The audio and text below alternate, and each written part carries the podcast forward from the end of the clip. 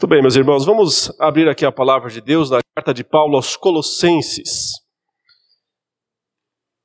Ontem, dia 31 de outubro, né, foi mais uma vez relembrado aquele evento inicial da reforma, a reforma protestante, lá do século XVI, que aconteceu realmente em 31 de outubro de 1517. E por isso, são 503 anos, aí relembrando esse fato importante para nós, né? Não é o único fato, nem é o mais importante. O mais importante dos fatos para nós é justamente o primeiro dia da semana, né? o dia da ressurreição de Jesus Cristo, ou o dia da sua morte. Esses são os eventos redentivos centrais, únicos, na verdade. Porém, Deus utilizou ao longo da história de outros grandes momentos uh, secundários em importância, incomparáveis nesse sentido, mas que foram úteis justamente para que aquelas grandes verdades é, do Evangelho pudessem ser é, redescobertas e novamente propagadas. E uma das é, coisas centrais, né, um dos aspectos centrais da reforma foi a exaltação da pessoa de Jesus Cristo. O famoso solos Christus, né, ou somente Cristo a redescoberta de que Cristo é o único Senhor, que não há outro, né, não há outro mediador entre Deus e os homens. A redescoberta de que aquilo que ele fez lá na cruz do Calvário e também durante sua vida né, de obediência à lei de Deus, sua morte, sua ressurreição, ou seja, aquilo que Cristo fez por nós é suficiente, totalmente suficiente para a nossa salvação e que nada além disso é necessário. Nenhuma obra humana, nenhum ritual humano, nenhuma intercessão humana ou de quem quer que seja, mas apenas Cristo, somente Cristo Jesus. Eu quero começar nesta manhã, nesse domingo, a expor a carta de Paulo aos Colossenses.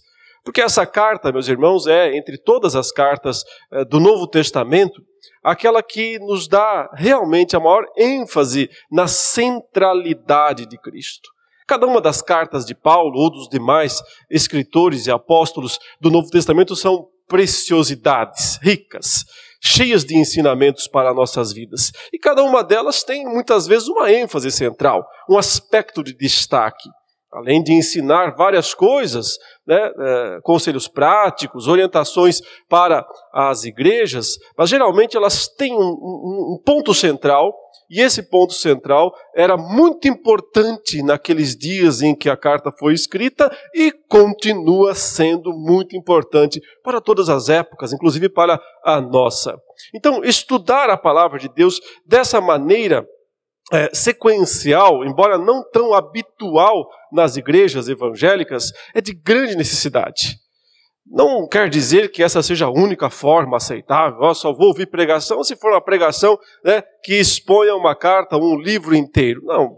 Ah, os pregadores são livres para expor passagens isoladas quando eles quiserem, desde que, é claro, né, não tirem a passagem do seu contexto, desde que, é claro, interpretem dentro do seu contexto, sim, é possível fazer pregações isoladas sem nenhum problema, sem nenhuma dificuldade. Contudo, né, a exposição sequencial tem suas virtudes. Porque, meus irmãos, é assim que a gente consegue pegar o todo, assim que a gente consegue pegar também os detalhes. É, eu imagino que quando os colossenses receberam essa carta que Paulo escreveu, eles passaram meses, talvez anos, olhando, lendo, relendo, tentando entender a profundidade né, é, dos ensinamentos que essa carta tem. E nós temos aqui à nossa disposição este livro, esse texto tão importante, tão necessário. Vale a pena estudá-lo, vale a pena gastar tempo com ele. Né?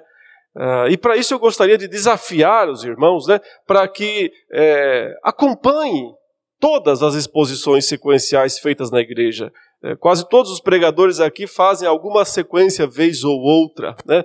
É, alguns estão expondo o Antigo Testamento, outros Novo Testamento, mas acompanhem essas exposições. É, assistam todas. Se você porventura não pode vir à igreja, ainda estamos nesse período é, horrível aí, né, de revezamento e não podendo ocupar a nossa lotação máxima da igreja, mas os cultos estão sendo transmitidos pela internet, as gravações ficam lá na internet, então é possível que se você não pode vir num domingo, mas você pode assistir ao vivo, né, pela internet, ou então depois a gravação. Mas aproveitem esses recursos, porque Deus vai cobrar de vocês um dia. Se vocês disserem, ah, mas eu não fiz isso, mas o conhecimento foi dado, esteve lá à sua disposição. Talvez você não fez uso, mas esteve à sua disposição. Não sejamos, né, como aquele explorador imprudente que estava procurando diamantes numa mina e foi escavou, escavou, escavou, escavou. Quando chegou lá no fundo, encontrou muitos diamantes, mas aí se lembrou que não tinha levado nenhum, nenhum recipiente, nenhuma vasilha, nenhum saco, né, para encher e trazer e levar embora. Voltou com pouquinha coisa. Mesmo que você só leve um pouquinho nos seus dedos, né? Mas procure gravar, procure registrar, escrever, se você gosta de fazer isso, ou depois reveja a exposição no vídeo, né?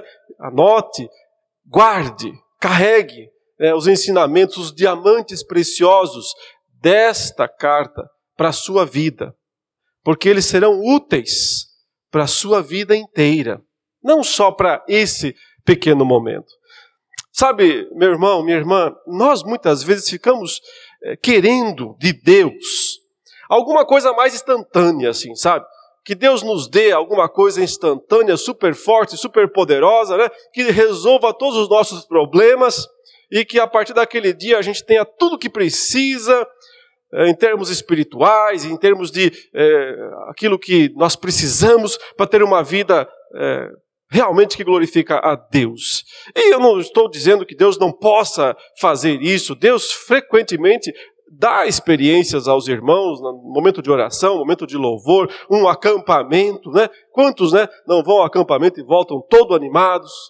Todo cheio do, do, gás né, espiritual, mas também percebem que depois, muitas vezes, esse gás vai diminuindo, já não é mais o mesmo. É porque Deus não atua só dessa maneira, só dando esses momentos é, em que nos sentimos novamente cheios né, da graça e do Espírito para seguir adiante. Deus também nos dá doses, doses diárias da sua palavra. E estudar né, a palavra de Deus dessa maneira, verso por verso, mesmo que a nossa mente moderna se perca um pouco, né? Porque um dos nossos problemas é justamente que cada vez mais a nossa mente está sendo modelada por esses aparelhozinhos que vocês carregam, todos nós carregamos nos bolsos, certo? E eles ficam nos dando só pequenas imagens, muito rápidas e quase nada de conteúdo. A gente vai passando, passando, passando, passando, só batendo o olho, batendo o olho, pegando uma frase aqui, pegando uma frase lá. Por isso que a vida vai ficando tão fragmentada também, vai ficando tão sem consistência, e as pessoas vão ficando com tanto déficit de atenção. Né? Doses diárias. A palavra de Deus é para ser estudada. Então, mesmo que as nossas mentes estejam já um pouco desfocadas por causa de todo esse bombardeio que nós recebemos né, das redes sociais, bombardeio de comunicação, que na verdade não comunica nada, porque a gente não carrega nada dessas coisas, já esqueceu tudo no dia seguinte. Né? Por isso que precisa de mais coisa, mais coisa, mais coisa. E assim nós vamos sendo enrolados né, pelas mídias sociais, como se isso fosse conteúdo para a nossa vida. No final não sobra nada. No final estamos lá de mãos vazias, vazios também, certo? Então, mesmo que a sua mente esteja cada vez mais sendo formatada para esse padrão de inutilidade total, Esforce-se por se concentrar no texto, porque aqui está a palavra de Deus. Aqui está o texto inspirado, o texto infalível, o texto que o Espírito Santo de Deus quis comunicar à sua igreja. Então, com essa com esse entendimento, com essa percepção, com essa reverência, com esse anseio, comecemos a ler o que diz a palavra de Deus em Colossenses capítulo 1 e vamos ler até o versículo 8, que diz assim: Paulo, apóstolo de Cristo Jesus, pela vontade de Deus, e o irmão Timóteo, aos santos e fiéis irmãos em Cristo que estão em Colossos, que a graça e a paz de Deus, nosso Pai, estejam com vocês. Damos sempre graças a Deus, Pai de nosso Senhor Jesus Cristo, quando oramos por vocês, desde que ouvimos da fé que vocês têm em Cristo Jesus e do amor que vocês têm por todos os santos, por causa da esperança que está guardada para vocês nos céus. Desta esperança vocês ouviram falar anteriormente por meio da palavra da verdade do Evangelho, que chegou até vocês. Esse Evangelho está produzindo fruto e crescendo em todo o mundo assim como acontece entre vocês, desde o dia em que ouviram e entenderam a graça de Deus na verdade. Isso vocês aprenderam de Epáfras, nosso amado conservo, e em relação a vocês, fiel ministro de Cristo, o qual também nos contou do amor que vocês têm no Espírito. Então vejam, meus queridos irmãos, Aqui está a introdução dessa pequena carta, são só quatro capítulos, então também não vai demorar muito tempo né, a exposição dela. É uma das menores cartas que o apóstolo Paulo escreveu, não a menor, mas uma das menores. Ela não é assim considerada uma das mais importantes pela maioria. Né? Quando a gente pensa nas cartas de Paulo, logo vem à mente Romanos, as cartas aos Coríntios, talvez Efésios, né? quem sabe Gálatas, mas Colossenses fica um pouco escondida lá no meio das outras cartas. Mas, como eu disse, embora pequena, trata-se de uma carta de suma importância. Porque essa carta, resumidamente, traz para nós o núcleo de toda a teologia do Novo Testamento. A teologia do apóstolo Paulo, dos outros autores, ela nos traz o ponto central, o maior diamante, aquilo que nós não podemos perder jamais aquilo que nós precisamos carregar por toda a vida, se queremos ser crentes que agradam, que glorificam a Deus. Porque nessa carta, como em nenhuma outra, nós aprendemos sobre que não há nada além do Evangelho, nada mais importante do que o Evangelho. Cristo é o Evangelho, nada além de Cristo, portanto. Nós aprendemos sobre a centralidade da pessoa de Cristo. E assim entendemos o que é de fato o Evangelho, a grandeza do Evangelho. É, essa carta ela foi escrita primordialmente, como várias outras que Paulo escreveu, para combater alguma coisa errada. A gente percebe isso quando lê os textos paulinos, principalmente. Né? A gente percebe que Paulo está sempre muito preocupado em corrigir o rumo que eventualmente alguma igreja estava tomando. Eram tempos difíceis, não menos nem mais do que os nossos, mas tempos difíceis.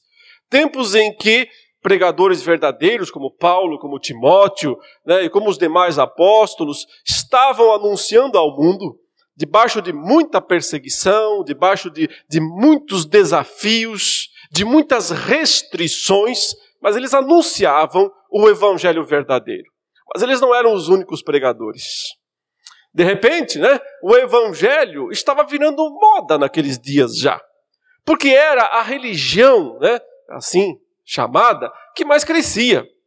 As demais religiões da, do mundo greco-romano estavam em declínio já há um bom tempo, porque as pessoas estavam cansadas daquela religiosidade supersticiosa e vazia né, das religiões greco-romanas. Então surge o Evangelho de Cristo, é, pregado por esses homens que mostravam tanta coragem perante as pessoas, perante o mundo, e muita gente começou a se interessar, é verdade, por esse Evangelho. Veja que Paulo até diz aqui que esse Evangelho estava sendo pregado em todo o mundo e que estava produzindo fruto e crescendo em todo lugar. E era fato mesmo. Lá por volta né, dos anos, é, entre é, a, o, o, ano 50 e o 60, vamos dizer assim, a, a década de 50 do primeiro século foi a década de maior impulsionamento provavelmente, né, é, pelo que se pode deduzir, do evangelho naqueles dias,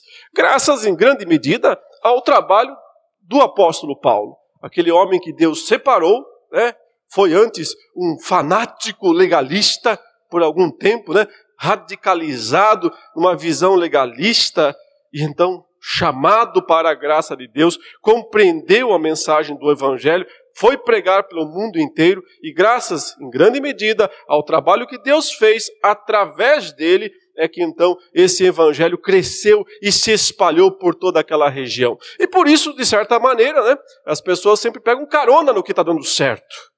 As pessoas sempre vão junto naquilo que está dando resultado. E aí começou a aparecer um monte de gente se dizendo cristão, se dizendo apóstolo, se dizendo pregador do Evangelho, que nunca tinha sequer né, tido contato com os verdadeiros apóstolos, com o verdadeiro Evangelho, que nem sequer conheciam o texto bíblico e faziam uma salada mista naquilo que dizia a respeito à pregação deles, uma misturança de crenças, porque muitos deles vinham desses pregadores, né? Vinham de um contexto eh, judaico, mas trouxeram todo aquele legalismo que Paulo já tinha se livrado desse legalismo, né? Um bom tempo, mas esses novos pregadores não.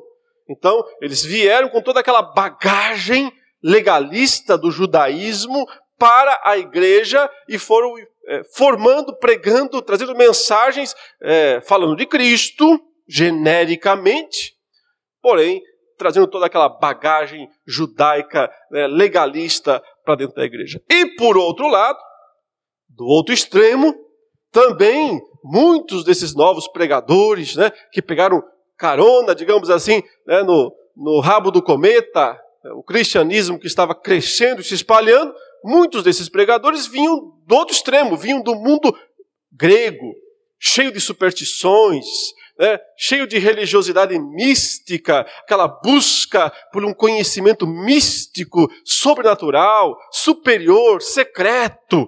Havia muita. É, você deve ter ouvido essa expressão, né? Religião de mistério. As religiões de mistério, elas eram as religiões populares daqueles dias no mundo greco-romano. E as pessoas achavam que para serem né, inicia, iniciadas e se desenvolver na, naquelas religiões, elas tinham que é, descobrir grandes mistérios ocultos, quase como se fosse uma sociedade secreta, onde os iniciados recebem conhecimento especial. Quase sempre esse conhecimento especial tinha a ver com um encontro com alguma entidade espiritual que a Bíblia chamaria claramente de demônios. Mas aquelas pessoas acreditavam que fossem seres iluminados, que traziam conhecimento especial para os iniciados. Enfim, essa bagagem mundana é, ou da religiosidade popular também foi trazida para dentro da igreja por esses é, pregadores. E então ficou mesmo uma salada mista, né? Por um lado você via uh, falando de Cristo, falando do Evangelho, falando de Jesus Cristo, da salvação, mas por outro lado todos aqueles costumes, costumes, costumes do judaísmo e ainda por um outro lado toda aquela busca por experiências, experiências, visões, encontros com anjos, encontros com personalidades sobrenaturais. Nada muito diferente, é verdade, do que acontece até aos dias atuais. São essas, meus irmãos, as duas maiores ameaças, sempre foram as duas maiores ameaças ao cristianismo verdadeiro. Quais elas? Quais são as duas?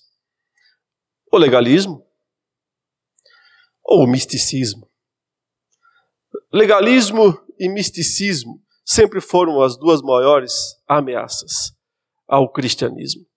A reforma lá no século XVI, brigou contra do, os dois pontos.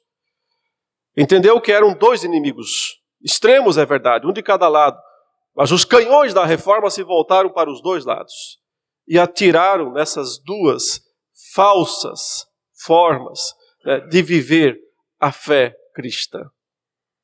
E hoje, nós estamos mais uma vez, como igreja, né, cercados por esse grande inimigo, que aparece outra vez, tentando né, embutir, incutir, empurrar para dentro da mensagem do Evangelho ou o legalismo ou o misticismo. Contra essas duas propostas, que não são bíblicas, que não vêm do Espírito Santo, mas que são sim armas demoníacas, instrumentos malignos para fazer com que percamos o evangelho autêntico, verdadeiro, nós também precisamos voltar os nossos canhões. E precisamos saber sustentar a verdade do Evangelho, a verdade de Cristo Jesus e somente Cristo. Então, nessa pequena carta, nós podemos entender a centralidade de Cristo, nesses alertas todos que Paulo faz contra esses equívocos doutrinários, mas ele não faz só isso como veremos mais para o final da epístola, as diversas aplicações práticas para a vida na igreja, para a vida em família e para a vida lá no mundo. Então, entendendo a centralidade de Cristo, nós ficamos protegidos contra os ataques, né? a corrupção legalista ou do misticismo. E isso nos dá recursos para ter uma vida frutífera na igreja, na família e na sociedade. É isso que nós vemos no final da carta. Por isso, essa carta, embora pequena, é bem completa e com inúmeros recursos para a nossa vida. Agora eu tenho que dar alguns algumas tenho que dar algumas informações históricas aos irmãos. Muitos não gostam muito dessa parte, mas histórica, mas outra vez, né? Concentre-se no texto, né? e aguente um pouquinho essas informações, porque elas vão ser importantes para você entender a carta. Senão, realmente, você vai pegar coisas muito soltas no ar. A cidade de Colossos, que para quem né, essa carta está sendo endereçada, na verdade não é para a cidade, mas para uma igreja que estava lá em Colossos, ela era uma cidade que ficava na região da Ásia Menor. Uh, só para você ter uma comparação, lá no livro do Apocalipse, sete igrejas são mencionadas, lembram? Éfeso, Esmirna, Pérgamo, enfim, as sete igrejas do Apocalipse. Muito bem, elas ficavam numa única região, várias cidades, bastante desenvolvidas, ricas, na verdade. E esse lugar chamado Ásia Menor, que hoje é a região mais ao sul, entre sul e oeste da Turquia, se tornou na época o grande bolsão da fé cristã, por assim dizer, o grande, a grande cidadela do cristianismo. É, Éfeso, que era a capital desta região, é, é, foi o local, só para os irmãos terem uma noção, onde o apóstolo Paulo mais passou tempo, em todo o seu tempo de ministério. Ele ficou quase três anos lá em Éfeso, porque ele entendeu a importância daquela cidade. Ela, ela era provavelmente a terceira, talvez quarta, pelas informações históricas, terceira maior cidade do mundo. Do mundo, se fala né, do Império Romano. Não se tinha muito conhecimento do que podia ter lá na China, lá na Índia, naqueles dias. Então, do Império Romano. Ficando só atrás da capital, Roma, né? e de uma cidade que no passado já foi também de grande importância, que era Alexandria né, na, no norte da África. Então, era a segunda cidade. Éfeso provavelmente fosse a terceira maior cidade é, do mundo naqueles dias. É, tinha um grande porto. E o apóstolo Paulo chegou ali, em Éfeso, fixou residência e começou a pregar regularmente o evangelho naquela cidade. Ao redor de Éfeso ficavam várias cidades.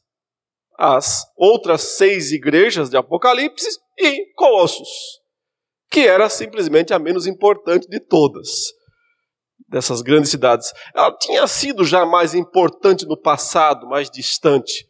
Né? Por isso até esse nome Colosso sugere uma coisa grandiosa. Mas a verdade é que a cidade tinha diminuído muito. Ela tinha sido é, praticamente destruída por um terremoto. Né? O terremoto se deu entre os anos 60 e 61. A gente não sabe exatamente se Paulo escreveu, é, se essa carta chegou um pouco antes ou um pouco depois é, do terremoto. É provável que seja um pouco depois até. Então a cidade já não estava mais em grande. É, não era nem um colosso, né? Para poder usar o mesmo termo que a carta, que o nome da cidade tinha. Mas o fato é que ali nasceu uma igreja. E essa igreja nasce num ambiente de muitas controvérsias, porque havia uma grande colônia judaica naquela região, principalmente na cidade de Laodiceia. É, era uma espécie de é, cidade satélite de Laodiceia. Você sabe como é isso, né? Tem uma cidade grandona, como São Paulo, e aí tem uma cidade menor ali pertinho, que se relaciona, depende muito da cidade principal. Mais ou menos isso. Né? Laodiceia era a maior cidade ali daquela pequena região, e Colossos ficava como se fosse uma cidade ali próxima, satélite, dependendo muito é, do comércio é, da cidade de Laodiceia. E lá em Laodiceia havia uma grande colônia judaica. E uma cidade nasceu lá em Laodiceia, uma, uma igreja nasceu lá em Laodiceia, e também nasceu em Colossos. Aparentemente, as duas nascem ao mesmo tempo. Ela deve ter surgido, como eu disse, e para isso eu quero que vocês abram um outro texto da palavra de Deus, que está lá no livro de Atos, no capítulo 19. Acompanhe comigo aí rapidamente a leitura desse texto. Atos, capítulo 19 versos 8 a 10. Observe o pequeno relato que Lucas faz da temporada, que aliás foram alguns anos, né? mas a temporada que o apóstolo Paulo passou é, por mais de dois anos em Éfeso. Fala assim: durante três meses, Paulo frequentou, estou lendo o verso 8. Paulo frequentou a sinagoga onde falava ousadamente, dissertando e persuadindo com respeito ao reino de Deus. Visto que alguns deles se mostravam empedernidos e descrentes, falando mal do caminho diante da multidão, Paulo, apartando-se deles, separou os discípulos, passando a discorrer diariamente na escola de Tirano. Então aqui você percebe o local que Paulo escreveu para é, começar a pregação do Evangelho depois daqueles primeiros três meses que ele ficou em Éfeso, pregando na sinagoga da cidade de Éfeso, foi rejeitado por boa parte dos judeus ali, então ele sai e diz: Quem quiser vir comigo ouvir o Evangelho, nós vamos agora lá para a escola de Tirano.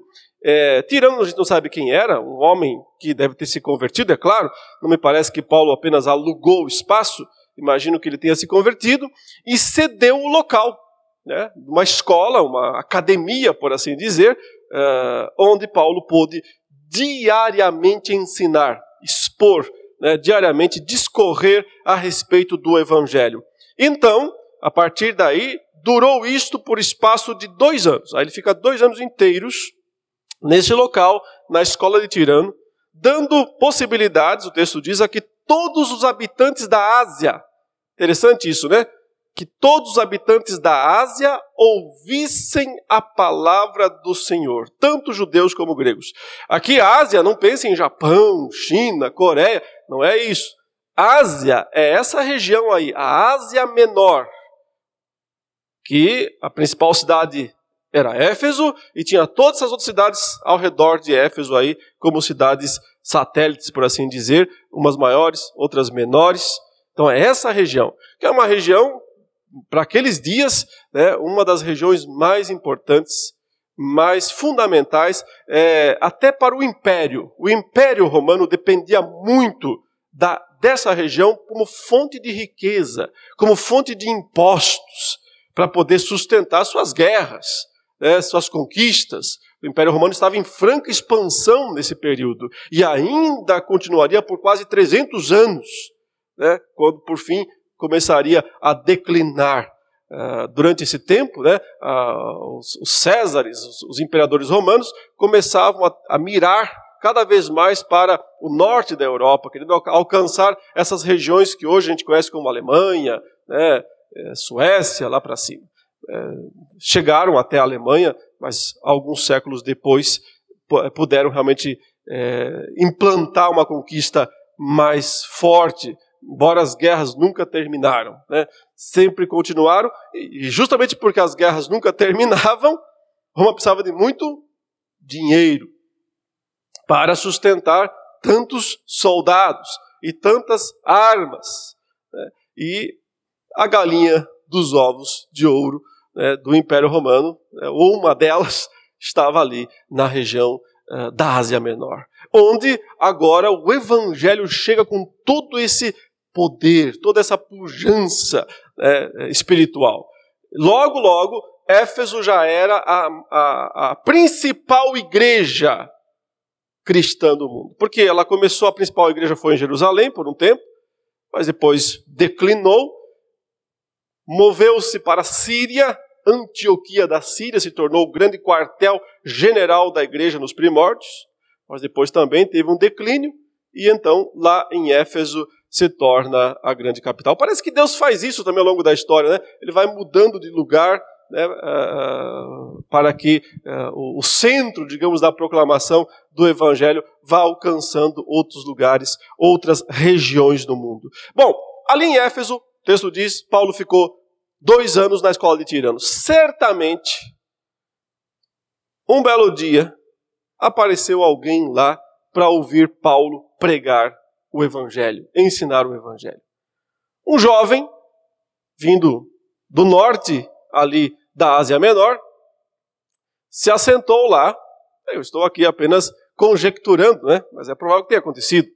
E escutou Paulo expor o Evangelho. Esse jovem se chamava Epáfras. É o nome dele, Epáfras. Ele ouviu, deve ter vindo, voltado, continuado por muito tempo ouvindo aquilo. E ele disse: Eu não posso segurar, guardar tudo isso só para mim. Eu preciso compartilhar isso com outras pessoas. Qual o melhor lugar? A minha terra, a minha cidade. Ele retorna para o norte da Ásia Menor, né? E vai para a sua cidade chamada Colossos. A gente não sabe se ele era de Colossos ou de Herápolis, ou de Laodiceia. Esses três lugares muito próximos lá, né? Hierápolis, é, talvez a maior, é, Laodiceia também grande e é, Colossos pequenininha. Talvez ele fosse da menor, enfim, não importa. O fato é que ele vai nas três e começa a pregar o evangelho lá. E assim nasceu uma igreja. Uma igreja né, que surge a partir da soberania de Deus e da pregação verdadeira, pura do Evangelho. Tudo o que Deus precisa para fazer uma igreja nascer é apenas isso: a pregação do Evangelho. Hoje em dia, né, as pessoas ficam fazendo tantos planos megalomaníacos e mirabolantes para como é que vamos ter uma igreja, precisamos crescer, precisamos pregar. O Novo Testamento é muito simples nesse sentido. Basta ter alguém que pregue o Evangelho. E o Senhor dará os recursos necessários e o Senhor fará acontecer o que é necessário. O apóstolo Paulo nunca esteve lá em Colossos. Aparentemente nunca pisou lá. Mas ele se considera um pai da igreja, ou um avô talvez, já que o seu filho na fé, Epáfras, é que é o verdadeiro fundador. Esse Epáfras, Paulo chama aí no texto né, de fiel ministro. A palavra ministro na língua grega é diácono. Um fiel diácono de Cristo Jesus. Não sabemos se esse título é apenas uma descrição da, do que Epáfras fazia como um servo, porque a palavra diácono significa servo também, ou se de fato ele foi um diácono ordenado oficialmente naqueles dias. Não é impossível que ele fosse, de fato, um diácono oficialmente reconhecido e ordenado e um plantador, um fundador de uma igreja. Paulo tece grandes elogios para ele né, e uh, diz que ele é um fiel ministro do Senhor. Mas o Epáfras, ele fundou a igreja lá em Colossos. Porém, Epáfras não era um mestre de teologia, né? não tinha é, condições é, de ensinar teologia mais profunda para a igreja. E isso ficou claro em seguida, quando aquelas heresias entraram na igreja. Então, a igreja começou bem com a pregação né, de Epáfras, e isso aqui Paulo vai reconhecer, mas em seguida, depois de um tempo, grupo reunido, bastante convertidos, é sempre assim, né? Aí os lobos vêm. Claro, lobo não vai em aprisco vazio, né? O que ele vai fazer em aprisco vazio? O lobo procura local onde tem ovelhas. Então as ovelhas estavam reunidas, os lobos vieram, lógico.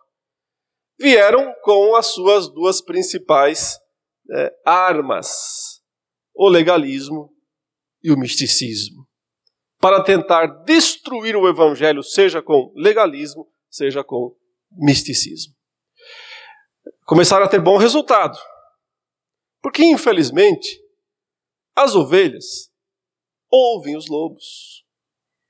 Esse é o problema. Se as ovelhas não dessem atenção aos lobos, nada aconteceria. Mas ovelha por alguma razão misteriosa, gosta dos lobos. Claro, estamos falando aqui não de ovelhas verdadeiras, né? Aquelas ovelhas lá que têm lã. Estamos falando de crentes. Um, um estudo de caso, né? Por que será que as ovelhas gostam tanto dos lobos? Tem pena deles? A gente não sabe o porquê que as ovelhas são tão atraídas para os lobos. Mas ao longo da história, os lobos sempre tiveram sucesso. Sempre tiveram sucesso. E só um motivo: é porque as ovelhas deram crédito a eles. E por essa razão, né, o Novo Testamento tem tantas cartas, inclusive essa, escritas para as ovelhas para que elas aprendam de uma vez por todas a não darem audiência para os lobos. Mesmo que isso continue sendo tão difícil. Epáfras viu que a situação em Colossos, na sua igreja, sua igrejinha, estava difícil. Provavelmente ninguém mais lá queria escutá-lo, porque ele era um jovem pregador do evangelho, sem muitos recursos, aparentemente, sem muitos recursos é, acadêmicos. Aí chegaram esses lobos grandões, todo imponentes, todo pomposos, todo cheio de lábia e recursos, que eles sempre são assim,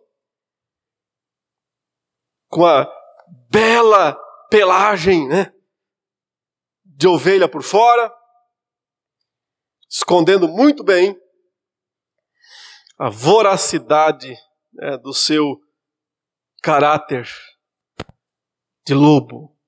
E as ovelhas disseram: aí é que, Isso aí é que é pregador. Aí sim, agora sim, isso aí é que é. Fala bonito. E foram dando, né, dando espaço aos lobos, e os lobos aproveitam.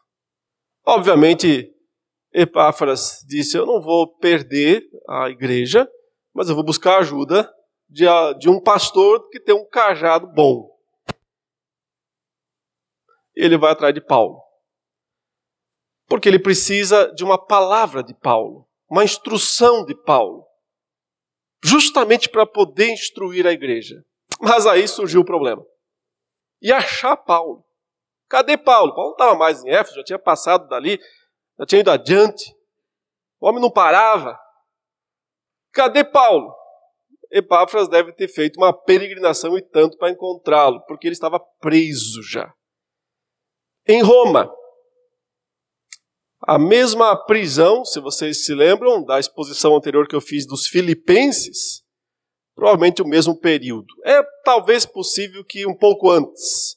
Talvez Colossos ainda seja naqueles dois anos em que ele ficou em residência, é, prisão domiciliar, Paulo, né? prisão domiciliar em Roma. Talvez seja nesse período que ele recebe a comunicação de é, Epáfras e pode então uh, responder à igreja de Colossos. Mas certeza nós não temos esses fatos. É só uma possibilidade. Foi durante o tempo da prisão. Se foi nos dois anos que ele ficou preso na, na, na casa em Roma, ou se foi depois, quando ele foi jogado mesmo para o, né, a prisão, calabouço lá em Roma, não sabemos. Mas Epáfras foi até Paulo para pedir ajuda. Paulo precisa da sua ajuda, porque a situação lá em Colossos se né, desandou. E aí Paulo diz: Vou então escrever uma carta. E você leve essa carta para que a sua igreja possa ser instruída. É assim que ele escreve a carta aos Colossenses. Mas, então, houve mais um percalço na história. Os, as autoridades romanas estavam querendo, naquele momento, acusar Paulo né, de uma, uma espécie de uma sedição e queriam encontrar outras pessoas com ele, para que elas pudessem acusar também. Aparentemente, quando Epáfras chegou lá, ele acabou sendo aprisionado juntamente com Paulo. Paulo fala na carta que ele escreve e, e manda junto com essa, que é a carta a Filemon. Ela, as duas cartas foram enviadas juntamente da prisão, né? uma para Colossos, a outra provavelmente para a cidade de Herápolis, onde estava Filemon, uma conjectura também. Mas ele diz a Filemão que Epáfras estava preso. Prisioneiro comigo, ele diz. Ora, se se tornou prisioneiro com ele, é porque, sem dúvida, nesse momento em que ele foi lá, Epáfras, para pedir ajuda, acabou preso. Ou seja, né? Como falam por aí, desgraça pouca é bobagem. A coisa estava só piorando mesmo para os colossenses e para Filemão. Mas a verdade é que não. A verdade é que o apóstolo Paulo tinha consciência, né, como ele próprio escreve aos filipenses, que as coisas que me têm acontecido têm antes contribuído para o, avanço do evangelho. E mesmo isso, né, a prisão dele, a situação dos colossenses, que poderia ser tão terrível, acabou sendo útil, porque então ele escreveu essa joia preciosa para nós e que traz esses ensinamentos tão profundos. Agora, rapidamente eu gostaria que nós olhássemos o que ele fala aqui nesses versículos. Ele diz assim: Eu sou Paulo, apóstolo de Cristo Jesus, pela vontade de Deus. É assim que Paulo sempre se apresenta nas suas cartas. Paulo, seu nome simples, nada composto, nada pomposo, Paulo, apóstolo de Cristo, porque esse é seu ofício, o Senhor o designou para isso. Note que ele diz apóstolo de Cristo pela vontade de Deus. Ele sempre fala isso também, porque ele não foi investido por homens, né? ele não fez parte daquele grupo apostólico original, mas foi comissionado pessoalmente por Jesus. Então, esse é o autor. E ele fala pouco de si mesmo, porque a sua preocupação principal não é falar de si mesmo, mas é falar de Cristo, é falar do Evangelho. Ele acrescenta mais um participante da carta e o irmão Timóteo. Esse nós conhecemos bem, de várias outras cartas, é, inclusive duas que Paulo escreve diretamente a Timóteo. A gente sabe mais a respeito de Timóteo do que de Paulo no Novo Testamento, porque pouco se fala, né? Ninguém escreveu uma carta para Paulo falando um pouco sobre seu temperamento, sobre seu caráter, sobre seu modo de agir. Temos muito pouco, né? Mas de Timóteo temos muito, porque Paulo na sua carta, nas suas cartas a Timóteo, ele fala muito do próprio Timóteo fala da sua timidez, da sua juventude e o encoraja a lutar pelo evangelho. Mas algo que se destaca em Timóteo é justamente o fato de que ele não é assim, né? É essa pessoa brilhante. Timóteo não parece ser aquele rapaz, aquele jovem que fala: aqui está alguém né, com um futuro brilhante. E é engraçado porque muitas vezes os futuros brilhantes ficam bem apagadinhos depois. A gente olha e pensa aqui, esse aqui vai resolver tudo. Timóteo não parece ser alguém assim. Mas, no entanto, foi alguém que ficou até o final. Foi alguém que foi até o fim nessa jornada. Ele sempre está lá servindo. Ele sempre está lá participando.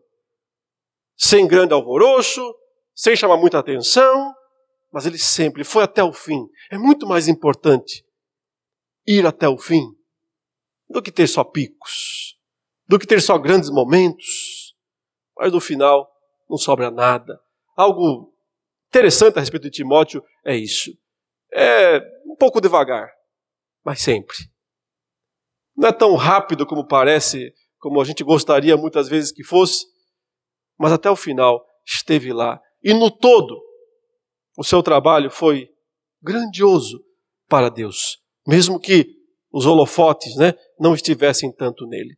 Aqui estão os dois autores, Paulo, o apóstolo, e Timóteo, o irmão. Para quem lhe interessa? Aos santos e fiéis irmãos em Cristo que estão em Colossos. Aí sim tem título, hein?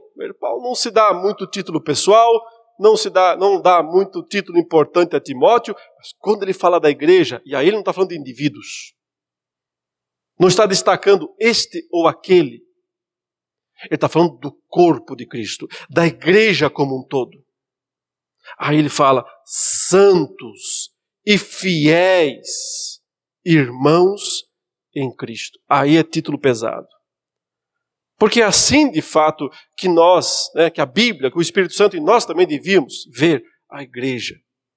E a igreja aqui, lembrem-se sempre, né, não são as construções, não são as paredes, não são os bancos, não são os instrumentos. A, a igreja são as pessoas que recebem esse título aqui, Irmãos em Cristo. Um título tão simples, banal, clichê entre nós, mas que não devia ser clichê que devia ser visto em toda a sua profundidade, em toda a sua grandiosidade, porque nós, irmãos, se nós olharmos uns para os outros, nós não temos nada em comum. Nós somos pessoas tão diferentes. O que nos faz especiais? Nada que existe em nós mesmos. Mas é Cristo e o fato de que nele nós somos irmãos. Irmãos em Cristo. Clichê. Termo basiquinho. Não, irmãos. Termo grandioso. Revela nossa identidade. Como devíamos nos ver de fato. Irmãos em Cristo com mais dois, mais duas qualidades aqui. Santos. E santos não quer dizer pessoas que não erram, que não pecam. Certamente é santificados em Cristo. Santificados no processo. Santos e fiéis em Cristo. Vocês aí, ele diz que estão em Colossos, e aí saúda eles que a graça e a paz de Deus, nosso Pai, estejam com vocês a saudação que reúne as duas palavras principais do Novo e do Antigo Testamento. A palavra principal do Novo Testamento é graça. E a palavra principal do Antigo Testamento não é lei. Muitos pensam que a palavra principal do Antigo Testamento é lei. Não é lei. A palavra principal do Antigo Testamento é paz. Porque as duas palavras, graça e paz, revelam o grande objetivo de Deus para as nossas vidas. Revelam o grande propósito de Deus para as nossas vidas. Que pela graça de Deus possamos viver em paz. E é por isso que ele diz, não assim, na verdade ele não fala graça e paz, ele fala graça para vocês. Na língua original você tem o vocês no meio do paz e graça. Graça para vocês e paz de Deus nosso Pai. O grande objetivo da Escritura foi nos dar graça e paz. Pela graça, ou seja, pela misericórdia, pela bondade de Deus, por tudo aquilo que Deus gratuitamente nos ofereceu. Nós podemos ter o que nós mais precisamos, desde que fomos abalados pelo pecado, desde que toda confusão e conflito entrou na nossa existência por causa do pecado. Nós podemos ter paz. E essa paz, ela é primordialmente vertical. Por que vertical? Porque é a paz com o nosso Criador. É a paz com Deus, com aquele que nos fez. Mas contra quem nós nos rebelamos? Contra quem nós nos voltamos? E viramos as costas. E fomos embora, como Adão e Eva. Deram as costas e foram embora se esconder por entre as árvores do jardim, porque estavam intimamente brigados com Deus. Se tornaram inimigos de Deus. Porque deram atenção ao grande inimigo de Deus. Se tornaram amigos do inimigo. Paz com Deus em primeiro lugar. Porque o nosso conflito principal é com Ele. A grande guerra da nossa alma, irmãos, não é contra o diabo. Nem mesmo contra os, os, outros, as outras pessoas, nem mesmo contra nós mesmos. Essa já é uma secundária, é a segunda mais importante, é contra nós mesmos. Mas a verdade é que lá no fundo do nosso ser existe um conflito básico o conflito dos conflitos. E esse conflito é contra o nosso Criador. Todas essas pessoas aí fora que fazem o que fazem, fazem o que fazem porque estão em guerra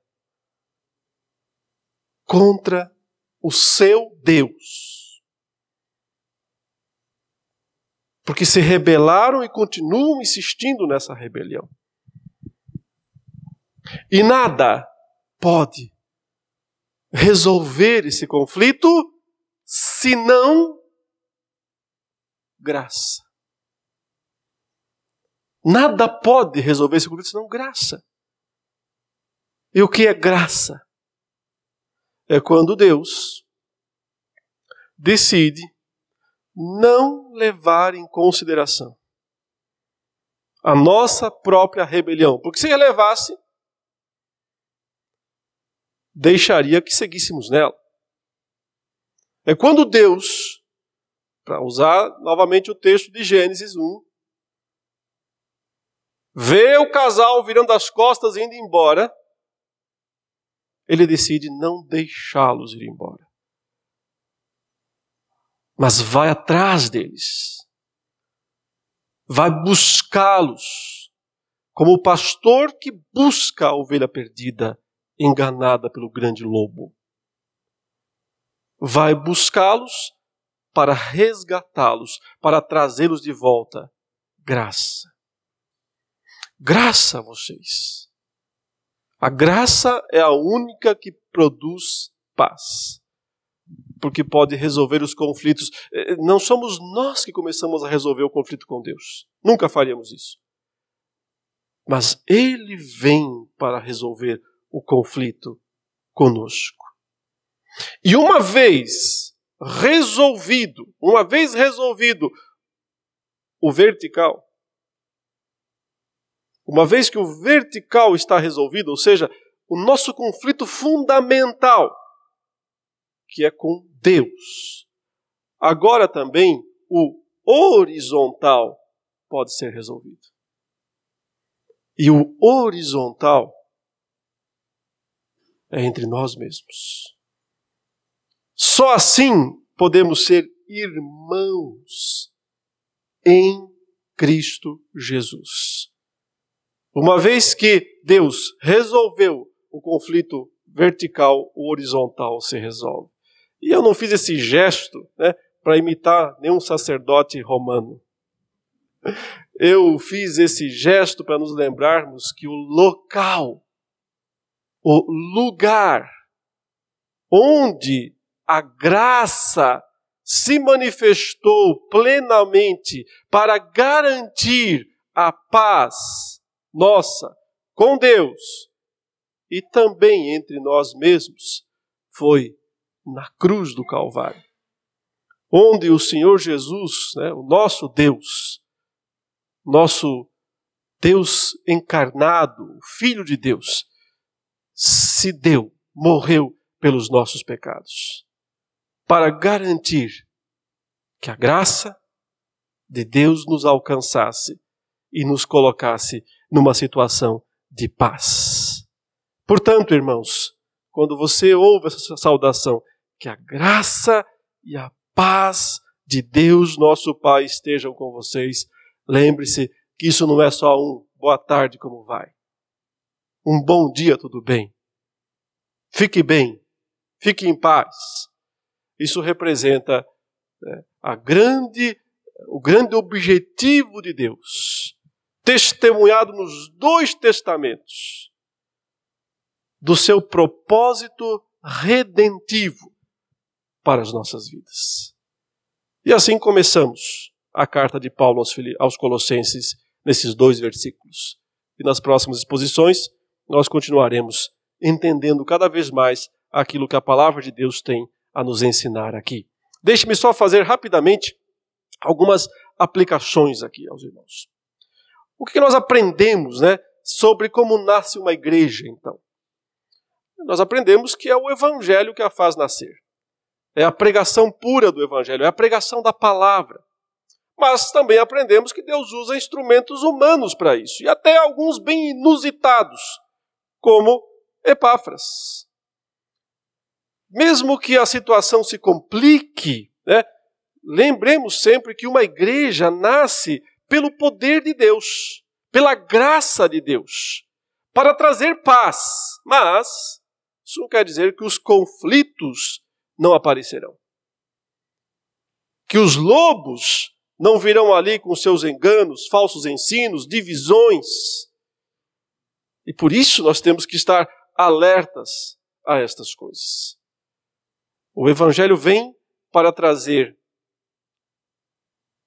graça e paz.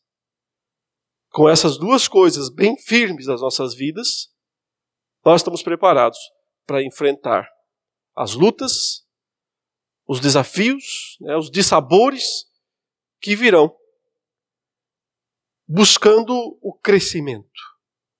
O fruto, como ele diz na sequência aí, nós veremos numa próxima mensagem, com essas três grandes virtudes que ele já introduz nesses primeiros versículos: fé, amor e esperança.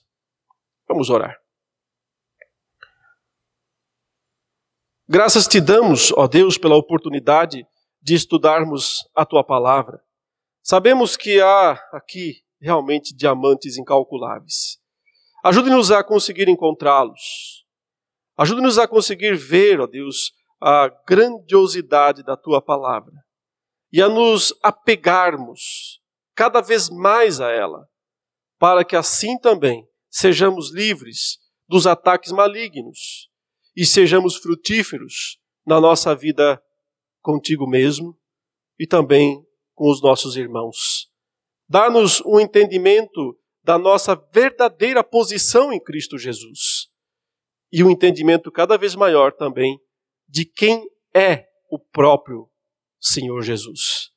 Que essa carta, Senhor, nos ajude, pela iluminação do Teu Espírito, a compreender cada vez mais quem é Jesus Cristo, para que somente nele nós coloquemos toda a nossa fé, todo o nosso amor, toda a nossa esperança.